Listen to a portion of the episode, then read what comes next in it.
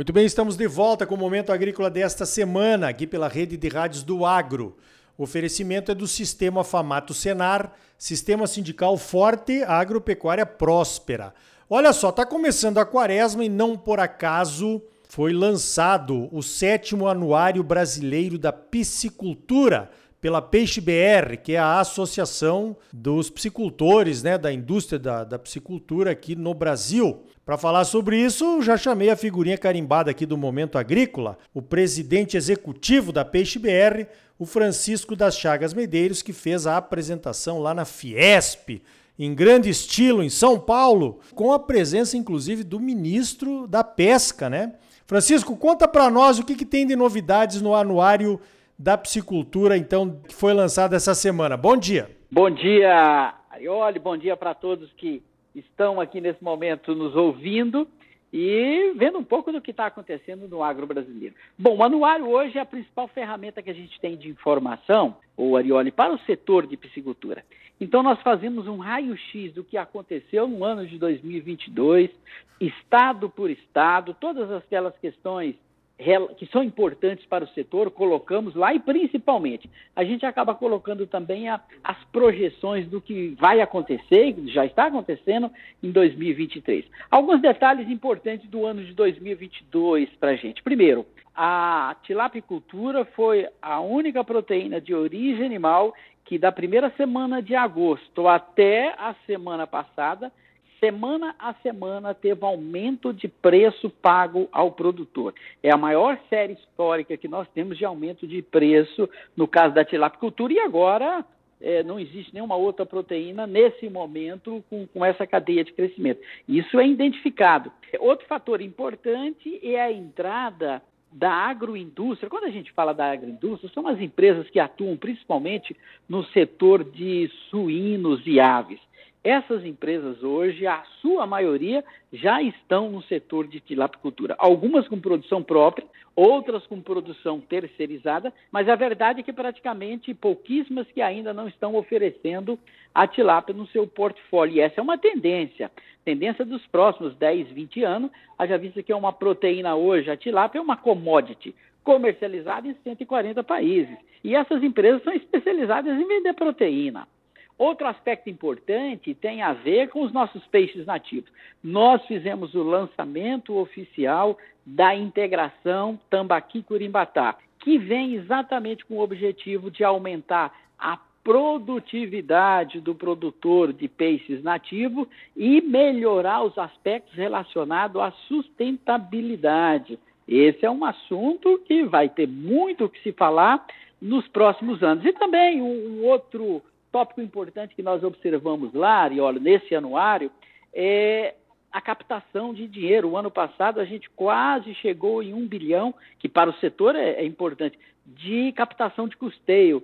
Aumentamos 26%, mesmo com esse dinheiro, com esse juro como está, aumentamos em 26% a captação de dinheiro no mercado financeiro, principalmente para custeio. Essa é uma tendência que a gente tem observado. Agora, para que isso aconteça, os estados, principalmente, têm que fornecer um ambiente melhor de negócio. Quase mais de 30% quem capta são os estados da região sul, exatamente porque estão com as suas infraestrutura pronta. E é isso que a gente tem que levar aos governantes dos estados brasileiros, que eles têm que oferecer uma base sólida. Então, o manuário traz um roteiro, ou seja, traz luz para quem está no setor e principalmente para aqueles que queiram investir no setor. Perfeito, muito completo o anuário, assisti a sua apresentação, parabéns, acho que foi um evento marcante. A piscicultura cresce no Brasil a cada ano, como você está dizendo aí. É, o Brasil é um importador líquido de peixes, né? Nós precisamos passar a exportar, porque temos todo esse ambiente aí, né? Que você também se referiu. E essa é a minha próxima pergunta, Chico. Você falou lá na sua apresentação que os estados com as melhores condições para a criação de peixes para o desenvolvimento da, da, piscicultura estão crescendo menos do que os estados do sul, que não têm uh, tanta vocação assim, em função de não ter um clima quente o ano inteiro, às vezes disponibilidade de água, e também o centro-oeste, é claro, aqui, né? Nós temos a disponibilidade dos grãos para fazer a ração. O que está faltando para os estados do centro-oeste desenvolverem mais a piscicultura, Chico? O Arioli é exatamente identificar o que efetivamente precisa ser feito com relação à política estruturante, a base do negócio. Hoje nós temos dois itens que são fundamentais para a instalação da indústria da piscicultura no Estado. Primeiro, segurança jurídica ambiental. Segundo, política tributária atraente. O melhor ambiente para produzir peixe no Brasil é o Centro-Oeste. E, no entanto, o, hoje, o, o ano passado, a região que mais cresceu foi a região sul, e a segunda região que mais cresceu foi a região norte, que nem água, desculpa, a região nordeste, que nem água disponível tem. E a região centro-oeste teve um decréscimo na produção. Então, os governantes, o próprio setor produtivo tem responsabilidade nisso aí. Precisa trazer clareza para o investidor de que ali é um ambiente seguro. O dinheiro, Arioli, está muito caro para você investir em qualquer ambiente, em qualquer estado, que você tenha qualquer tipo de insegurança.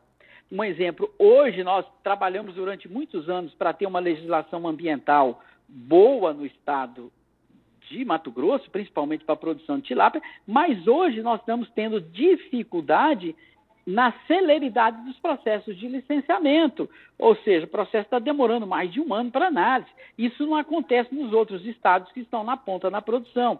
A questão tributária, da mesma forma. O estado do Mato Grosso e o estado do Goiás, no centro-oeste, são as piores é, políticas tributárias para o setor. Por isso que os projetos vão lá para o Mato Grosso do Sul. Então, assim, o governante tem que entender um pouco se ele efetivamente quer entrar nesse jogo, que jogue o jogo que os outros estados estão jogando. Né? E não tentar ficar na retranca e ganhar jogo. Isso nunca vai acontecer. Nós éramos o maior produtor de peixe hoje, já estamos em sétimo, e o ano que vem vai estar em oitavo e décimo, ou seja, mudança de pensamento sobre o que é efetivamente política de desenvolvimento do setor. E o mais interessante, né, Arioli? Essas políticas não requerem do, do, do governo dinheiro. É só treinamento e capacitação da sua equipe técnica com relação ao licenciamento ambiental e com relação à política tributária é uma discussão junto à Secretaria de Fazenda sobre o que pode ser feito para o setor. Esse negócio de que ah, não posso abrir mão para me perder receita, mas está perdendo produção e está perdendo receita do mesmo jeito. Então tem que ter uma política tributária inteligente para o setor e não está acontecendo principalmente no estado do Mato Grosso e no estado do Goiás. Perfeito, até porque o Mato Grosso tem o que você falou que é a tendência hoje, né? A grande indústria de frango presente aqui que poderia desenvolver a cadeia da piscicultura. Agora os governos parece que têm uma miopia, uma cegueira nessa questão de ver as vantagens da arrecadação indireta, né, que novos negócios podem trazer para o estado. Agora, Chico, explica para nós um pouquinho mais sobre essa integração Tambaqui-Curimbatá. Como é que é esse negócio?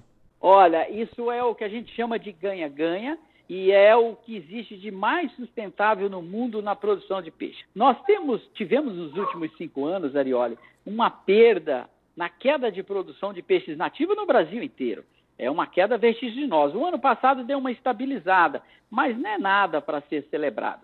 Então, o que acontece? Os índices de produtividade, os índices zootécnicos do tambaqui, da tambatinga, são péssimos quando se compara a, quando se compara a uma tilápia.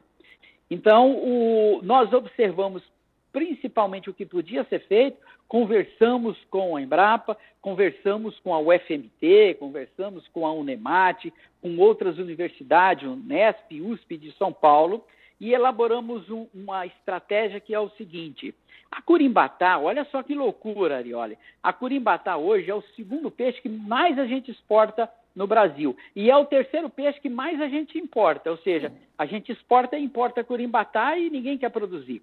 E ele se alimenta dos restos do lodo do viveiro, ou seja, o custo que o produtor tem com a curimbatá é apenas o alevino que custa 15, 20 centavos. Então, quando você faz uma integração tambaqui-curimbatá, você vai ter custo de produção só com tambaqui e vai ter curimbatá praticamente de graça para você vender. Nós podemos fazer uma integração de até 30% de curimbatá sem perdas.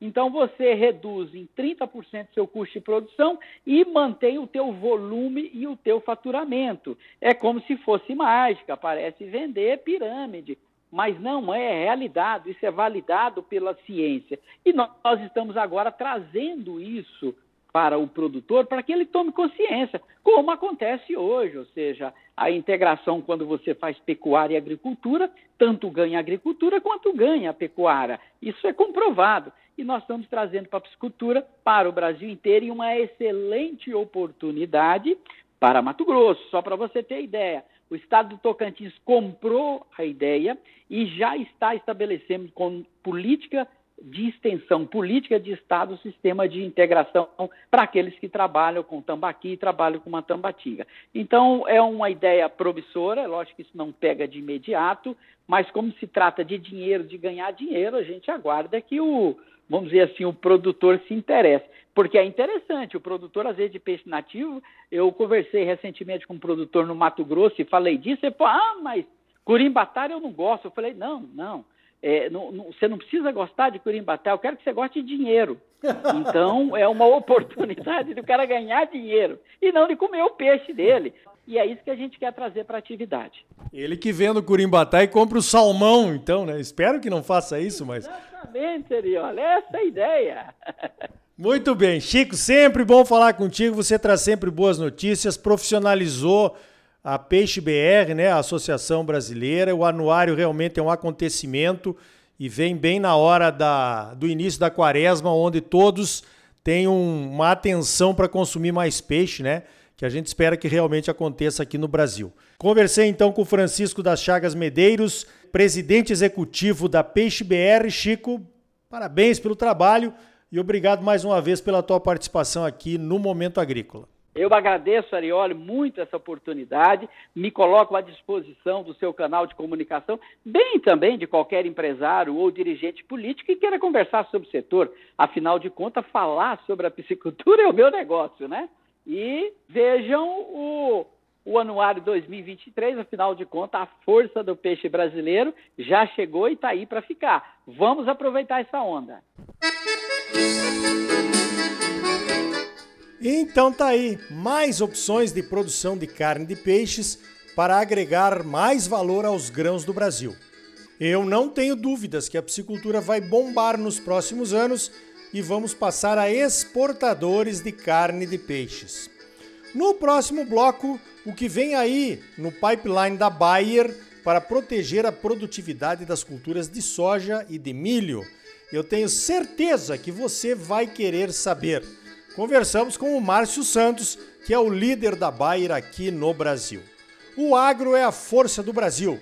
O sistema sindical é a força da união dos produtores. Então participe do seu sindicato rural. Sistema Famato Senar, trabalhando para fortalecer o nosso agro cada vez mais. Voltamos já. Música